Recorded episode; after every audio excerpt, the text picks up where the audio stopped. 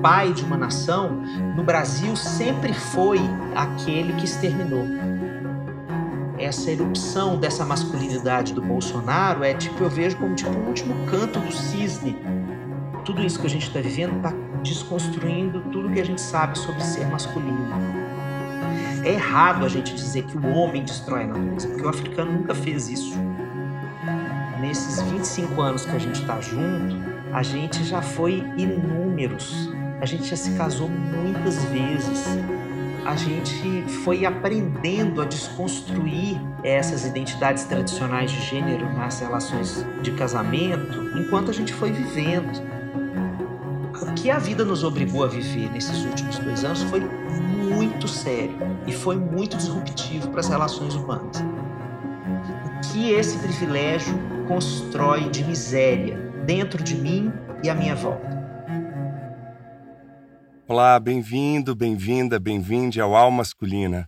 Eu sou Paulo Azevedo e, junto com os meus parceiros e parceiras, continuamos com a segunda parte do episódio 60 com o psicólogo e escritor Alexandre Coimbra Amaral, falando sobre as influências da política atual nas masculinidades, ascensão do fascismo e expressões nazistas no Brasil, casamento e paternidade, sua parceria com o escritor e palhaço Cláudio Tebas, nosso convidado do episódio 55, além do nosso quadro Aspas e as dicas imperdíveis do Escuta Aqui. Se conferiu a primeira parte, vai curtir ainda mais sobre as reflexões e ideias trazidas pelo nosso querido convidado. E antes de começar, um rápido recado. Somente neste mês, Aurelo vai dar uma força para a comunidade ao masculina. Por isso, vai dobrar o valor dos apoios que a gente receber de novos apoiadores. Então, se você quer ajudar a seguirmos com este espaço de resistência afetiva na podosfera, participe da nossa campanha de financiamento coletivo e tenha acesso aos benefícios exclusivos, Acesse orelo.cc barra almasculina e saiba mais. Nessa primeira parte, a gente falou sobre referência de masculinidades, performance, cobrança, lugar de escuta, paternidade, e eu queria abrir essa nossa segunda parte com trechos de um livro que você conhece bastante, Alexandre, aqui no nosso Aspas. Aspas. Ser delicado é sim parte de um mundo masculino possível, não violento e cheio de esperança. A delicadeza pode ser uma forma de conversar sobre o sofrimento sem que a dor seja ainda maior. Precisamos sair do cenário sempre protagonizado pelos homens, beneficiando-nos de um lugar de escuta para quem merece ocupar novos lugares de fala. Escutemos a fala para uma mulher, para o nosso lado feminino, para o desejo de transmutação das feridas que sempre nos fizeram menores. A alma do mundo é uma mulher. Eu, a culpa, estou aqui querendo ajudar na sua compreensão de muito mais coisas do que as suas falhas humanas. Existo independentemente do que você sinta. Em todas as sociedades e culturas existem regras. Quem descumpri-las será efetivamente culpado, mesmo que não se sinta assim. Moro também na relação de muitas pessoas com a figura de Deus. Alguns tipos de dogmas religiosos que instilam culpa em seus seguidores como forma de voltar à pessoa a conduta rigorosa que agradaria àquela divindade. Já me disseram que eu cresço e apareço nesses ambientes, e preciso mesmo me cuidar, se não me envaideço de ter tanto alcance. Eu sou uma espécie de espelho para você se ver. Mas, mesmo sendo um espelho, estou sempre no risco de me sentir poderosa demais quando me colocam no centro de um grupo tão grande. Deve ser difícil para você ter culpa de não se relacionar bem com Deus ou de não ser exatamente o que você pensa que Ele quer de você. É uma experiência certamente carregada de sofrimento. Eu nem queria que tivesse toda essa envergadura, mas sinto que sou usada como instrumento de coerção. Quando alguns líderes religiosos sentem que você está saindo um pouco das regras, usam-me para fazer você se sentir mal e assim voltar ao lugar de que jamais deveria ter saído. Eu me preocupo com isso. Deve haver alguma forma de vocês, humanos, serem falhos, honestos com seus processos de desenvolvimento pessoal e espiritual e ainda assim merecerem pertencer a um grupo ou credo.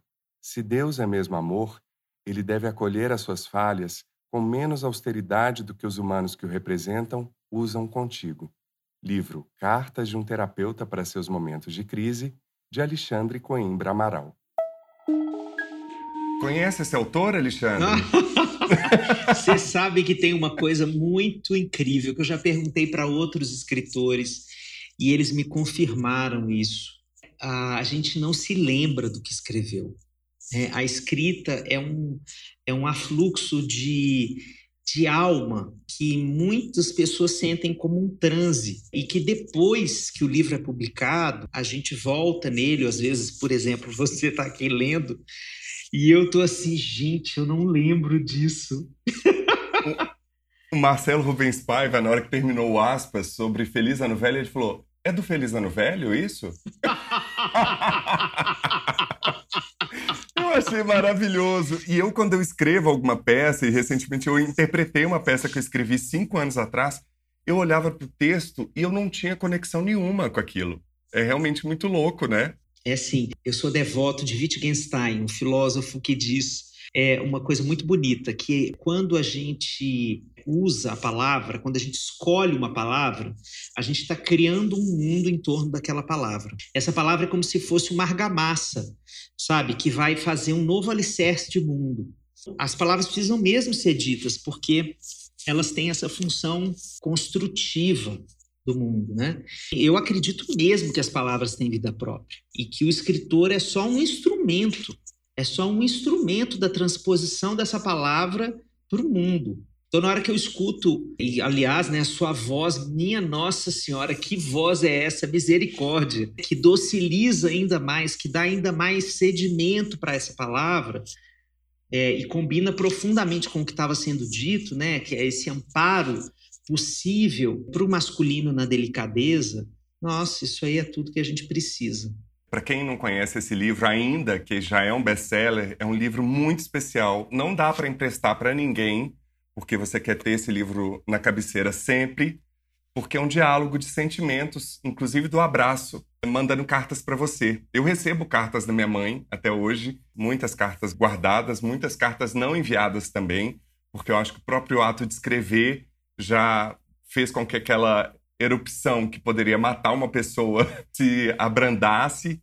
E aí eu fico pensando também, já trazendo uma outra pergunta que tem a ver com isso, que os homens estão passando por uma revisão, digamos, forçada, em função de fundamentais movimentações das mulheres, dos negros e de todas as outras minorias políticas. Criam um impasse que é a ausência de um modelo, né, que é esse modelo heteronormativo, hegemônico, que está defasado e deve estar o quanto antes, e que se linke com esse impasse, inclusive para os seus filhos que estão aí, ou pré-adolescentes, e para sua relação também, porque em algum momento, se a libido não caiu nessa casa, gente, com, esse, com essas notícias todas, eu quero saber a receita para também para manter essa relação. Bom, então vamos lá, vou te responder totalmente o efeito trágico que a gente previu desde a chegada do Bolsonaro ao poder na emergência das masculinidades? Sai essa semana uma notícia de que triplicaram os grupos neonazistas no Brasil nos últimos três anos. Por que será, né? Nos últimos três anos. O que coincide ter acontecido nos últimos três anos? A subida ao poder de um líder de governo. Não é que ele tem um flerte com o fascismo. Ele reproduz todo o ideário fascista. Os petistas são os judeus do Bolsonaro. Os esquerdistas são os judeus. É, e os bolsonaristas têm aquele ódio e aquela vontade de exterminar o outro esquerdista do mesmo jeito que os seguidores do Hitler tinham em relação aos judeus lá no Terceiro Reich. Os fundamentos são os mesmos. E essa masculinidade, o que, que ela faz? Ela autoriza o tecido social menor, por exemplo, a família, é, a comunidade, o grupo de amigos, as empresas, ela autoriza que a masculinidade se exerça a partir da força bruta, a partir da violência e que deprecie a existência do outro, que desconsidere a existência do outro. Existe uma autorização. Né? Tem um psicólogo histórico na América Latina chamado Inácio Martim Baró, é, salvadorenho. Ele era um padre jesuíta, fez toda uma consideração de psicologia social a partir da teologia da libertação. E ele diz que quando a gente vive um sistema político de exceção, de ditadura, as famílias elas têm uma certa membrana permeável a essa imposição de poder. Os poderes pequenos da sociedade aprendem a ser poder deste jeito como se você tivesse uma aulinha ali todos os dias ensinando como ocupar lugares de poder. A masculinidade, se ela no Brasil ela tem traços medievais muito antes do Bolsonaro, o Bolsonaro não é o responsável por isso, né? Isso está nas raízes da cultura brasileira. Nossa cultura é uma cultura de extermínio. Nós nascemos como cultura exterminando indígenas, exterminando famílias negras africanas, na medida em que a gente separou pessoas e trouxe para cá e colocou em regime de escravidão. Então, essa masculinidade, esse grande pai, que é o Estado, que é o rei, é o príncipe, é o presidente, esse grande pai de uma nação, no Brasil sempre foi aquele que exterminou. Nós não temos uma cultura generosa com o outro. Nós estamos começando a pensar nisso quando nós, por exemplo, o, Christian falou, né, do lugar de fala, nós estamos aprendendo a escutar, e não porque nós brancos somos bonzinhos e estamos abrindo nosso coração, não, é porque o outro que foi silenciado, ele está gritando a sua dor, está gritando a sua raiva, e essa organização coletiva está transformando a sociedade. E nós estamos tendo que abrir mão das nossas certezas e aprender com eles. O movimento que está acontecendo, ele é muito antagônico. É, essa erupção dessa masculinidade do Bolsonaro é tipo, eu vejo como tipo o último canto do cisne assim, sabe? Aquela última chama da fogueira antes dela apagar. Assim esperamos. É, porque é, essa mudança, sobretudo a partir da, dos movimentos negros, que para mim são a grande, o grande motor da transformação do século XXI.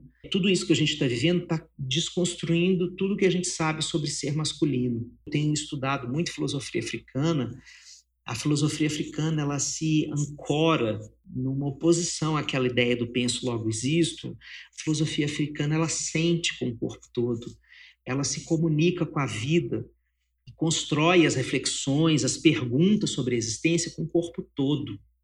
Então é um corpo potente, é um corpo que quer sentir, é um corpo que não abre mão do prazer, que quer dialogar com a vida, que quer se relacionar com a natureza, que não destrói a natureza. É errado a gente dizer que o homem destrói a natureza, porque o africano nunca fez isso. O africano, ele sempre preservou a natureza, o indígena sempre preservou a natureza. Quem destrói a natureza é o branco, não é o ser humano. Tem gente demais nesse ser humano. A gente precisa dar aos indígenas e aos pretos o que é deles. Eles estão segurando aí o, o que nos resta. Porque se fosse, é, se nós tivéssemos a hegemonia absoluta desse discurso, dessa prática masculina branca na forma de lidar com a vida, a gente já não tinha mais mundo para viver. Dentro da minha casa, eu tenho três homens. Em primeiro lugar, são três homens com muita tranquilidade para expressar seus afetos. No aniversário de 15 anos do meu filho, ele na frente da turma de adolescentes dele, né, ele convidou uma turminha assim da escola, pouca gente, mais uma turma de adolescentes. Para quem você vai dar o primeiro pedaço? Para minha mãe. E fez uma declaração de amor para a mãe dele. Na hora que aconteceu aquilo, eu falei: meu Deus, a coisa está dando certo para algum lado. Alguém pescou alguma coisa aí, né?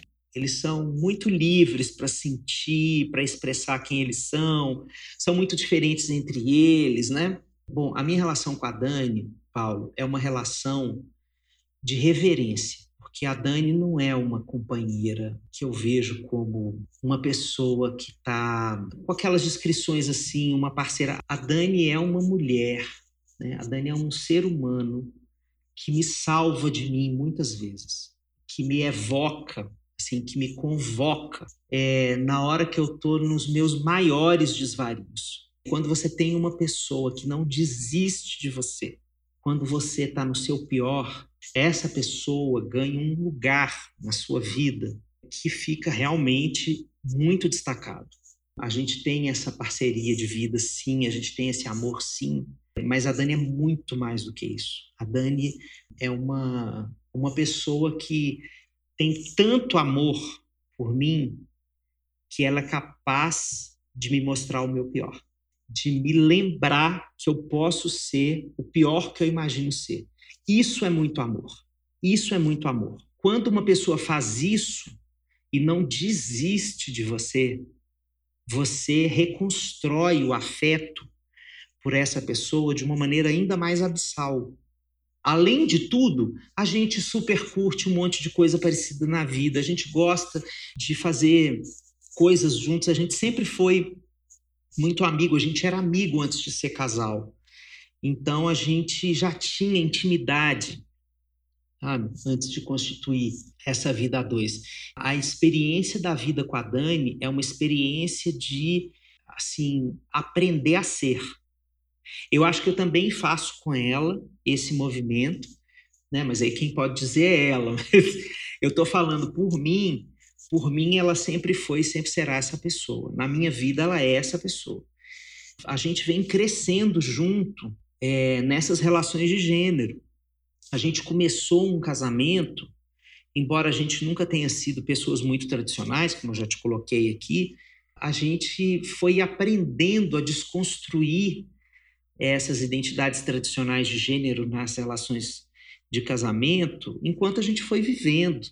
A gente foi vivendo e percebendo o quanto a gente ainda era patriarcal, o quanto a gente ainda era machista, o quanto a gente precisa. E a gente vê isso até hoje, porque isso é uma estrutura cultural que o tempo inteiro fica apontando para a gente. Então a gente está o tempo inteiro se refazendo, se reconstruindo. Então a gente já se recasou inúmeras vezes nessa vida. Nesses 25 anos que a gente está junto, a gente já foi inúmeros. A gente já se casou muitas vezes.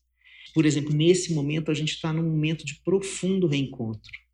Né, a gente está super apaixonado, mas a gente já teve outros momentos de muita tensão, por exemplo, dentro da pandemia.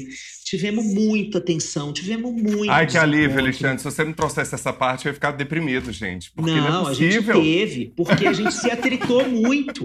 O que, que aconteceu com todo mundo na pandemia? É, a quarentena foi uma espécie de casulo, todo mundo entrou para esse casulo sem querer estava de boa de lagarta e precisou metamorfosear em alguma coisa para dar conta de viver nesse novo modelo. Então, essas mudanças que a gente foi construindo dentro da gente para dar conta da vida pandêmica, obviamente, fizeram com que a gente desencontrasse com o outro. Porque o outro estava lá no lugar dele, fazendo a desconstrução interna dele para dar conta dessa vida. Então, duas pessoas foram se ajeitando na vida do jeito que dava, e na hora que se encontravam, não tinha, às vezes, energia para negociar novas interseções, não tinha espelho suficiente para ver o que estava de diferente, porque ainda estava no meio do furacão.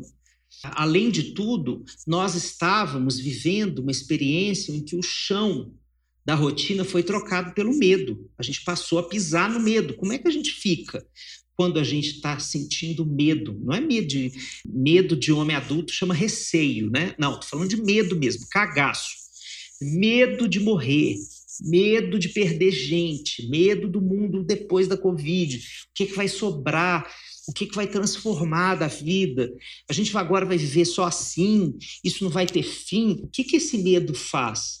Esse medo coloca a gente num estado de alerta em que a gente não descansa, em que a gente não consegue fazer aquele suspiro, sabe, que alivia, que traz oxigênio para a alma. É como se a gente tivesse ligado na tomada o tempo inteiro, em estado de alerta. E aí isso dá um bug. Em alguma, é a mesma coisa que você manter um computador ligado o tempo todo, o que, que acontece? Em algum momento vai queimar um fusível lá, ele vai queimar. É isso que aconteceu nas relações todo mundo ligado nessa tensão, nesse medo. Então as relações se atritaram muito. Então eu e Dani atritamos muito, vivemos é, dilemas muito importantes da vida como casal. Com os filhos, nossa senhora, o que a gente precisou de debater aqui nessa casa sobre tempo de tela, tempo de jogo, não tem nada de diferente das outras casas. Nada de diferente, né? Eu rejeito completamente essa ideia de que o psicólogo tem que ser uma espécie de oráculo, que tem que dar receita de tudo para a vida. Não, eu sou um humano e eu quero a minha humanidade inteira. Se eu não puder ter a minha humanidade inteira para vivê-la, essa profissão não me serve. Eu não posso ser essa referência que tem que performar uma certa máscara de imagem. Eu rejeito isso completamente. Né? Então, nós vivemos aqui situações muito difíceis com os nossos filhos. As telas foram o refúgio deles, os, os meninos adolescendo. Né? Nós fomos adolescentes, Paulo. Com adolescência, a gente queria estar empoleirado de gente, a gente ficava abraçado. E com muita gente. E fora de casa. Teve um dia que o Luan, meu filho mais velho, me abraçou, chorou e me deu um murro assim, ficou me dando murro, falou assim: Eu quero te pedir desculpa, porque não era com vocês que eu queria estar. Então ali eu vi o tamanho da dor desse menino, porque ele estava com raiva de ter culpa e com culpa de ter raiva. Que mundo louco é esse que está me obrigando a ficar dentro de casa na hora que eu quero estar do lado de fora com os meus amigos? o que a vida nos obrigou a viver nesses últimos dois anos foi muito sério e foi muito disruptivo para as relações humanas. Está então agora sendo, é hora da gente né, ter Alexandre? compaixão, sabe? Compaixão. Está sendo, né? Está sendo mas está mais leve, eu, negavelmente. Eu acho que o que difere para qualquer tipo de relação é a compreensão e a disposição de estar em diálogo. Porque também, se você incrustar demais, se fechar demais, aí você se torna inacessível para o outro. Se você quiser se fechar e falar com o outro assim, olha, volta semana que vem, fechado para balanço, ainda estabelece algum tipo de ponte, de esperança, de comunicação. São tantas coisas que a gente ainda vai ter que descobrir eu acho que a gente ainda está tendo que descobrir, porque a gente está com duas pandemias no Brasil simultâneas, né? Opa. Então, é, eu acho que a gente precisa, abrindo essa temporada, ter muita consciência do papel que a gente pode ter e não ficar só delegando o nosso futuro para os outros. Entender que não é positivismo tóxico, não é nada disso. É só entender como a gente faz para fortalecer essas micropolíticas, as micro-revoluções e achar as pessoas que queiram dançar com a gente, como o Alexandre já trouxe em várias entrevistas, que vale a pena muito conferir. É, eu quero falar do meu livro com Cláudio. Esse livro é uma poesia, é uma poesia da vida vivida. O Cláudio Tebas, que teve aqui no episódio anterior e você passou aí a fala dele, é um palhaço, um educador, um, um profundo conhecedor da alma humana. E o Cláudio, ele perdeu a mãe durante a pandemia, não foi para a Covid, mas ele lidou com um processo de morte muito súbito. Embora ela já vinha lá com a degenerescência dela, o processo de morrer foi muito rápido. E ele começou a escrever para validar as sensações dele que estavam ainda no campo do espanto, a meu ver. Ele estava ainda chocado com tudo que ele tinha vivido. E ele começou a me mandar, porque a gente é muito próximo, a gente já estava muito próximo naquela época. Na hora que eu recebi esses escritos, eu falei, Cláudio, vamos escrever um livro juntos? Tinha uma semana que a mãe dele tinha morrido. Eu, na hora que eu olho para trás, eu seu louco. Mas foi um, uma coisa tão da minha alma, tão do meu coração, porque era uma maneira que eu estava vendo à distância, porque nós estávamos no auge da pandemia. Naquela época que a gente estava tendo 4 mil mortes por dia, a gente não podia se encontrar, não podia ir na casa do meu amigo e dar um abraço nele do jeito que eu queria. Eu quis abraçá-lo com a minha escrita. A gente construiu esse projeto, ele adorou. A gente passou juntos esse ano inteiro de 2021, ele escrevendo crônicas sobre a morte, morrer e o luto, e eu, a cada crônica, eu comento com meu olhar humano, profundamente conectado com o coração dele. É um livro de corações partidos, não é um livro depressivo, é um livro de esperança, de construção de vida depois da morte, de reconhecimento da dor, mas de atravessamento da dor. Ele vai ser lançado em maio, ele vai estar disponível no Brasil todo, de mãos dadas. De mãos dadas. Então, eu quero recomendar que em maio vocês possam ter a alegria de ter esse livro nas mãos, porque a gente ri e chora ao mesmo tempo. Quem faz o prefácio desse livro é uma pessoa que eu não sei ainda como lidar com esse nome no prefácio de um livro meu, mas ele se chama Pastor Henrique Vieira, um dos homens mais formidáveis desse Brasil atual, nos deu a honra de prefaciar esse livro. Então é um livro que está todo carregado de beleza, de encontro, de profundidade humana. Cá entre nós, o que que nós, pessoas que nos identificamos como homens em sua pluralidade, podemos e devemos fazer para reconstruir o nosso Brasil?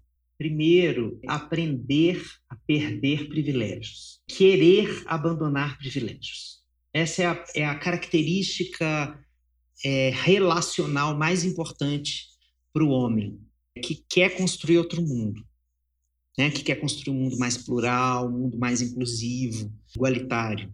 Porque o privilégio que é concedido a nós quanto mais homem, quanto mais branco, quanto mais rico, quanto mais colocado dentro de uma né, se não tiver é, deficiência, mais ainda, se for católico, mais ainda, que é a religião hegemônica. Então, tem um monte de interseccionalidades que vão piorando a situação para o nosso lado. Mas quando a gente se dá conta de quem a gente é, a gente já aprendeu a viver agarrado no privilégio. Então a nossa identidade, ela é forjada como se fosse o tijolo da nossa identidade no mundo, da nossa persona, da, do jeito que a gente lida com a vida em sociedade, nas relações de trabalho, com as mulheres, com as crianças, como chefes, como pessoas de poder, o privilégio ele já está dado como o alicerce desse chão. É começar a construir de verdade um novo país, uma nova vida e uma nova cosmovisão, uma nova visão de mundo, é renegar esse alicerce. É renegar o privilégio. Entender, em primeiro lugar, né? Porque sem entender a gente não vai fazer isso. O que esse privilégio constrói de miséria dentro de mim e à minha volta? Miséria humana o quanto eu fico mais miserável como ser humano quando eu me apego a esse tipo de privilégio. Aí eu consigo entender que esse privilégio me faz mais misógino, me faz violentar mulheres, me faz ser muito mais racista do que o racismo estrutural nos coordena, ele me faz ser capacitista, ele me faz é, negligenciar as diferenças, ele me faz desprestigiar os momentos em que as pessoas estão chorando, falando com as emoções transbordadas, estão adoecidas, em todos os momentos que elas não estão impávidas e colossas e produtivas, etc., eu deprecio essa pessoa. Então, é uma miséria humana muito colossal que eu construo com esse privilégio à minha volta. Quando eu me dou conta dele é, e falo assim, bom, não é isso que eu quero ser no mundo, não, não é isso que eu quero construir para mim e nem que eu quero sentir que eu sou. Então, eu começo a partir do momento em que eu falo assim, eu não quero mais esse privilégio. É duro perder privilégio, porque o privilégio dá lugar de conforto.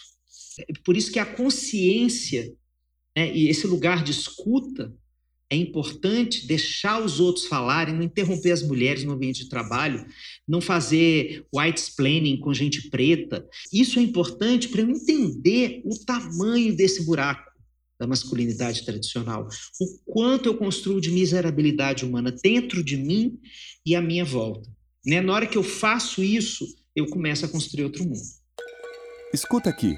Dicas, por favor, para abrir a nossa temporada 2022. Eu quero trazer algumas leituras para quem quiser amplificar essas percepções, alguns livros que me foram profundamente marcantes nos últimos tempos Bell Hooks, que foi uma grande pensadora que nos deixou Tudo sobre o Amor, é um livro lindíssimo que fala muito do que a gente trouxe aqui. A concepção de amor da Bell Hooks é importantíssima, me parece uma fundação desses novos tempos. Quero salientar como literatura brasileira produzida da maior qualidade, assim, literatura que tem que viajar o mundo que nem Jorge Amado, que nem Paulo Coelho, sabe? Que nem Machado de Assis, assim. Torto Arado, de Tamar Vieira Júnior, e O Avesso da Pele, de Jefferson Tenório. Esses dois livros, que foram, não por acaso, os dois últimos ganhadores do Jabuti, falam dessa construção brasileira a partir do patriarcado. Esses dois livros estão falando disso, mas a partir da experiência das peles negras, dos efeitos da construção dessa sociedade nas famílias negras, no caso do Torturado, e na relação com a paternidade negra, no caso do Avesso da Pele que é um livro, olha que coisa maravilhosa. É uma obra-prima esse livro. Acho que poesia está fazendo muita falta para a gente nesses tempos. Eu não vejo possibilidade da gente sair disso sem poesia. Poesia é tipo Rivotril, assim, tem que ser, sabe, sublingual. Sabe aquela coisa assim? tipo prescrição médica. Que você gostar de poesia, né? Se for poesia musicada e você quiser só escutar a música que você gosta. Temos poetas maravilhosos. Emicida é um grande poeta na música. Não estou falando só daqueles poetas mais tradicionais do século XX, tipo Drummond, Cecília Meirelles. Não, eu estou falando de uh, Tiago de Mello, que nos deixou semana passada, com o Estatuto do Homem. Poesia é, uma, é um canto da alma, muito fulgurante, muito importante. Posso fazer só mais uma indicação? Por favor. This Is Us, que está na última temporada, né? Eu estou assistindo semana a semana. Eu também, e, é incrível, é, This né? Is Us é, para mim, um primor de roteiro. Eu gosto muito de roteiro, acho que ainda vou fazer roteiro um dia na vida, é um dos meus sonhos aí.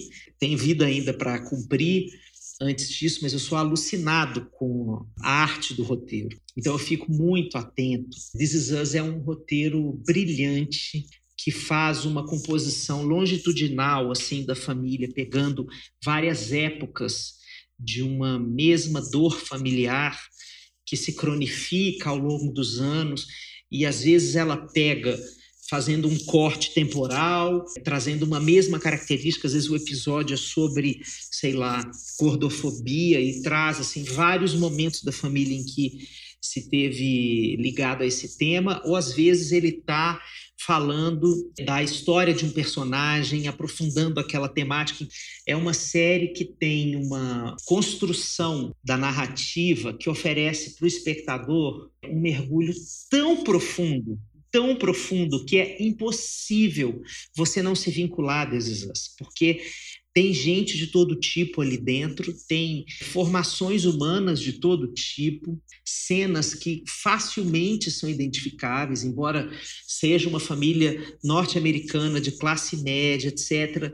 Os dramas humanos que são colocados ali são universais, estão falando dessas buscas de amor e de desencontro com os próprios afetos, assim, é uma coisa deslumbrante. This Is Us é uma obra-prima e eu quero aqui salientar a composição. Mandy Moore é uma atriz que eu não sei como é que não ganhou todos os Emmys para quem não acompanha a série, ela faz uma personagem que ela mesma faz a personagem aos 20, aos 30, aos 40, aos 50, aos 60. E agora, na última temporada, ela está bem envelhecida nessa personagem. O trabalho de composição minimalista da atuação da Mandy Moore é uma coisa assim, eu aplaudo de pé enquanto eu estou assistindo. Eu acho essa mulher uma gênia da arte dramática. Eu recomendo de verdade, tá na Amazon Prime até a quinta temporada, breve chega a sexta, mas se você quiser ver a sexta temporada, tem que ir na, na Fox, a Star agora que chama.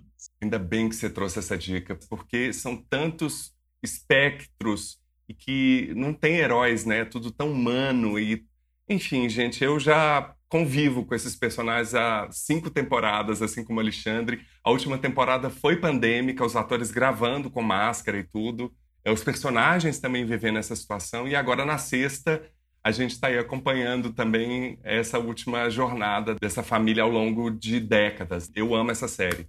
Eu trouxe quatro dicas que tem muito a ver com muito do que a gente conversou ao longo de todo esse bate-papo incrível. A primeira é uma série que chama Kidding, que é brincando, enfim, tem vários significados para esse título. Está disponível no Globoplay, estrelada pelo Jim Carrey é um reencontro dele com Michel Gondry, que é o diretor do Brilho Eterno de Uma Mente Sem Lembranças, que é um filme incrível. São apenas duas temporadas que conta a história de um astro infantil. A série já começa com ele lidando com o luto da perda de um filho num acidente dos gêmeos que ele tinha. e toda a crise que se dispara para uma renovação de vida fora daqueles limites que ele foi criado como uma pessoa não humana, mas um mito. Então é muito interessante porque tem uma linguagem que você ri e chora ao mesmo tempo, não foge em nenhum momento dos temas mais difíceis e é muito bem dirigida. É uma série que eu recomendo e que foi uma descoberta para mim do ano passado e que eu precisava trazer aqui para vocês. Queria trazer também um filme que está disponível na Netflix e que vai certamente estar tá no Oscar. Acabou de ganhar três prêmios no Globo de Ouro. Ataque dos Cães, que é dirigido por uma super diretora. Qualquer coisa que for falar desse filme, na verdade, vai virar um spoiler. Então, ser bem sucinto na sinopse e só reforçar a indicação de que vocês têm aí um filme cheio de sutilezas que retrata muito dos impactos de uma masculinidade heteronormativa, hegemônica, sobre homens e mulheres e qualquer relação a partir do contexto de uma família no Velho Oeste que você vai descobrindo através das sutilezas da direção incrível da Jane Campion, como que as relações se dão nas pequenas violências e afetos também. É muito interessante esse filme. E outra série um pouco mais leve e que também não dispensa a potencialidade e os acasos de muito do que o Alexandre trouxe aqui para nossa conversa, que é Please Like Me, que é uma série australiana que tem quatro temporadas na Netflix, que é escrita, dirigida e protagonizada pelo Josh Thomas, que é um talento. E a série fala de tantas coisas em episódios curtos. Começa com a mãe dele sendo internada numa clínica de saúde mental. A partir disso, todas as coisas que isso reverbera nele, como filho único, no pai, é, nas relações com os amigos. É tão bom quando a gente vê uma série de personagens humanos, críveis e que lidam com as situações de uma forma tão antagônica quanto a gente no dia a dia. E as masculinidades estão ali de uma forma muito sensível na relação dele com o pai, na relação dele com a sexualidade, que ele vai se descobrindo ao longo dos episódios. É uma série incrível e super premiada. E por último, eu acho que é chover no molhado, mas não olhe para cima, né, que é um filme que também a gente abordou muito disso aqui, que está disponível na Netflix e que fala. Eu não vou falar da sinopse. Você chegou a ver esse filme, Alexandre? O que, que, a gente pode falar desse filme, Alexandre? Bom, eu achei um filme interessantíssimo, surpreendente em todos os seus momentos, inclusive no pós-crédito. Por favor, assistam o pós-crédito. Ele é surpreendente. Às vezes, esse filme me gerou um certo desencontro no humor porque eu ficava muito pensativo, introspectivo com uma cena e ela tinha um humor constrangedor, porque estava falando de alguma miséria muito grande. E isso não me gera, é, muitas vezes, essa gargalhada, sabe? Isso me gera um, um sentimento de desencontro com o humor da obra. Eu vivi isso em alguns momentos no filme, mas isso não tira o brilho dele, eu concordo com você. E depois da nossa gravação, saiu a lista de indicados ao Oscar deste ano e Ataque dos Cães lidera com 12 indicações e Não Olhe para Cima tem quatro, ambos incluindo de melhor filme. Vale muito a pena conferir. Querido, como é que faz para te achar nas redes? O lugar mais provável de você me encontrar é no Instagram. Eu tenho um perfil com meu nome, Alexandre Coimbra Amaral, e eu estou o tempo inteiro conversando com as pessoas sobre questões de saúde mental, fazendo uma psicologia política, que quer dizer uma psicologia que acredita que existem adoecimentos que decorrem das mazelas do nosso tempo. Isso aqui é uma psicologia política. Então, deprimir em 2020 é diferente de deprimir em 2010. E as razões da diferença, da etiologia, do surgimento dessa depressão, de como ela transcorre, de como ela pode sair da vida das pessoas tem a ver com o ambiente em que a gente está vivendo. É uma psicologia que aborda toda essa ambiência da vida para considerar aquilo que a gente padece. Então é isso que eu faço no Instagram, o tempo inteiro dialogando sobre essas questões do nosso tempo. E quem que você gostaria de indicar para estar tá aqui numa masculina nessa temporada e por quê? Pensei em muitas pessoas. Eu quero sugerir uma artista, que é uma amiga, que é uma pessoa que vive nessas águas profundas, ela trabalha com personagens muito multifacéticos e é uma pessoa extraordinária, com uma doçura na voz, como você, como a sua voz doce, Maeve Jenkins. ela é uma atriz de primeiríssima grandeza, tem feito trabalhos lindos, ela trabalha muito com Kleber é, Mendonça Filho, e, mas trabalha muito com cinema, fez eu acho que dois ou três filmes na pandemia, conseguiu trabalhar na pandemia e tal. Maeve é uma pessoa que fez uma série na Globo chamada Onde Nascem os Fortes, e foi eh, no encontro lá na Fátima Bernardes, a gente se conheceu e depois a gente nunca mais se desgrudou. A Maeve é uma pessoa para vir para cá e para contar sobre a visão dela de mundo, que é uma coisa deslumbrante.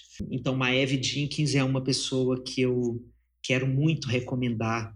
E a outra pessoa que eu quero recomendar é uma pessoa que eu acho que mora no coração do Brasil inteiro. É um cara que constrói a palavra no mundo com uma velocidade, com uma intensidade, como talvez pouquíssimos outros nesse país. Também eu tive a sorte de conhecê-lo por conta das aventuras da escrita e do programa da Fátima Bernardes, e é uma pessoa que eu amo de paixão, Fabrício Carpinejar. Gaúcho, mas mora aí em Belo Horizonte, e o Fabrício é esse poeta, esse comunicador, ele fala sobre relacionamentos humanos, ele fala sobre a vida numa intensidade muito bonita, e eu gosto muitíssimo dele, muitíssimo. Duas indicações incríveis a gente vai receber com cafezinho e pão de queijo, né? Porque um mora em, em Belo Horizonte, a Maeve, colega de classe. Vai ser incrível recebê-los aqui. Sim. Alexandre, nem sei, não sei como te agradecer, não. Se todos os convidados dessa temporada for assim, não precisa nem de pauta, né, gente? Porque o Alexandre recebe inúmeras mensagens e de repente ele me responde em segundos, topando com uma gentileza, com uma disposição. E a gente, quem tá aqui nos bastidores ao masculino, imagina uma super estrutura e não é, gente. É uma coisa assim, tão lá em casa, produções. E as... Eu Nesse momento isso, tão lá em casa, produções. Então, assim, às vezes você fica batalhando para as pessoas falarem para um projeto que você tem outros 500 projetos para dar conta da vida. Mas aí você fala assim, gente, não, a masculina vai continuar porque o Alexandre respondeu, porque se ele não respondesse, não ia ter nem essa temporada. Aí você vai ganhando fôlego de novo, acreditando na micropolítica, na revolução e, sobretudo, em lugares menos evasivos, nos permita mergulhar nessa água do Rio Preto, como diz lá no Torturado, né? Permitir conversas como essas, assim, que me dão um pique para pegar minha cachorra e dar volta agora no, no Minhocão, aqui em São Paulo. Vamos embora. Ó, oh, muito obrigado. Meu coração já está desejoso desse abraço. Você é um encanto, um encantamento de ser humano. Assim, a, a textura do seu coração é sentido à distância. Então, gente assim, eu não deixo de fora da vida, porque eu acho que a vida, eu vejo a vida assim, sabe aquela cena assim meio clichê de filme que a pessoa está reflexiva andando ali na, na orelhinha do mar ali catando conchinha, não sei o que, é bem clichê essa cena, assim, mas eu sinto que é isso. Assim, enquanto a gente vai vivendo, a gente vai catando é, pessoas assim, vai trazendo pessoas para a vida. É, e são pessoas que vão fazendo sentido, né? Quando eu tenho a oportunidade de estar com gente da sua grandeza, eu não deixo do lado de fora da vida, não, porque a vida é agora. Então, muito obrigado pela oportunidade da gente estar junto aqui e pode esperar que o abraço vai acontecer, porque ele já é uma urgência em mim. Muito obrigado.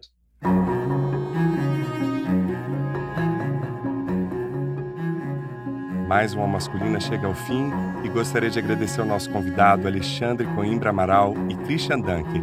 Também não posso deixar de agradecer Cláudio Tebas e a todas as pessoas que acompanharam a gravação ao vivo deste episódio pelo nosso canal no YouTube. Siga a Masculina no Arelo, Spotify ou na sua plataforma de podcast preferida para não perder nenhum novo episódio. Só para adiantar, nos nossos próximos encontros tivemos conversas emocionantes com o escritor, jornalista e doutorando em ciências políticas Jean Willis, com o empreendedor social e fundador da Fordere, Leandro Ziotto, e com a política e ativista dos direitos negros e LGBTQIA+, Érica Hilton. Estão imperdíveis. Nos acompanhe nas nossas redes sociais, no Twitter e no Instagram, Masculina, e se inscreva no nosso canal no YouTube e no Telegram. Também visite nosso site, conheça todos os episódios na íntegra além da transcrição do aspas, lugares comuns e as dicas do Escuta Aqui. Vai lá no nosso site www.almasculina.com.br. Comente, indique um dos episódios aos amigos e leve a Masculina para mais gente. E colabore para manter o Masculina no ar por meio da nossa campanha de financiamento coletivo.